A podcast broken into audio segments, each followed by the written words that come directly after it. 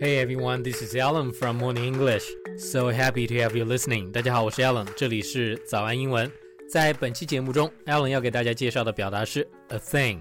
我们都知道，a thing 最常见的意思是一件东西或者说一个物品。但是今天 Alan 要带大家一起来学习 a thing 几个同样也特别常见、地道的意思。在节目的开始，给大家送一个福利。今天给大家限量送出十个我们早安英文王牌会员课程的七天免费体验权限，两千多节早安英文会员课程以及每天一场的中外教直播课，通通可以无限畅听。体验链接放在我们本期节目的 show notes 里面了，请大家自行领取，先到先得。关于 a thing，我们今天要学习的第一个意思是潮流、时尚。我们一起来看几个例句。Using funny emojis in your message is such a thing。在我们的这个聊天中，如果你用到一些很有意思的表情、很搞笑的表情，就是一种潮流，就是一种时尚。Wearing mask to protect against coronavirus is a thing。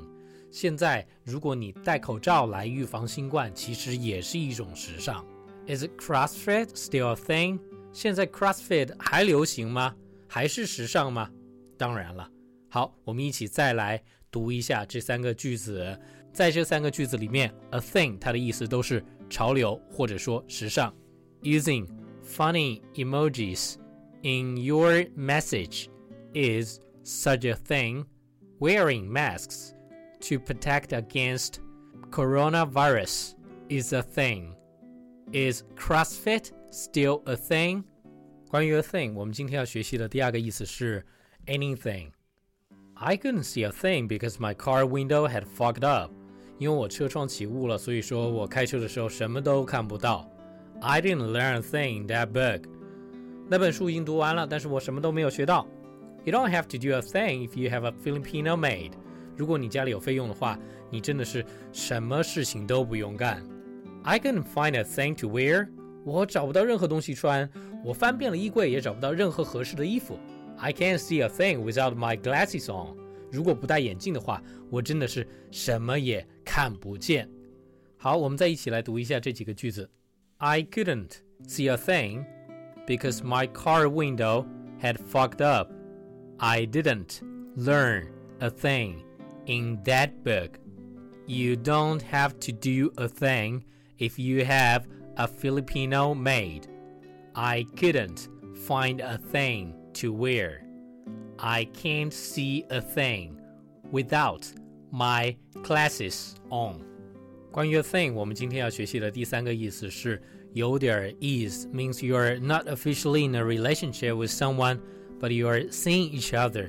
就是说，你们两个并不是正式的男女朋友的关系，但是，嗯，已经有点意思了。我们一起来看例句啊。I have a thing for May，我对 May 有点意思。 We have a thing，我们之间有点意思，哇，太棒了！这么简单的一个词，a thing，居然有这么多的意思。好，我们再一起来读一下这两个句子。I have a thing for May. We have a thing。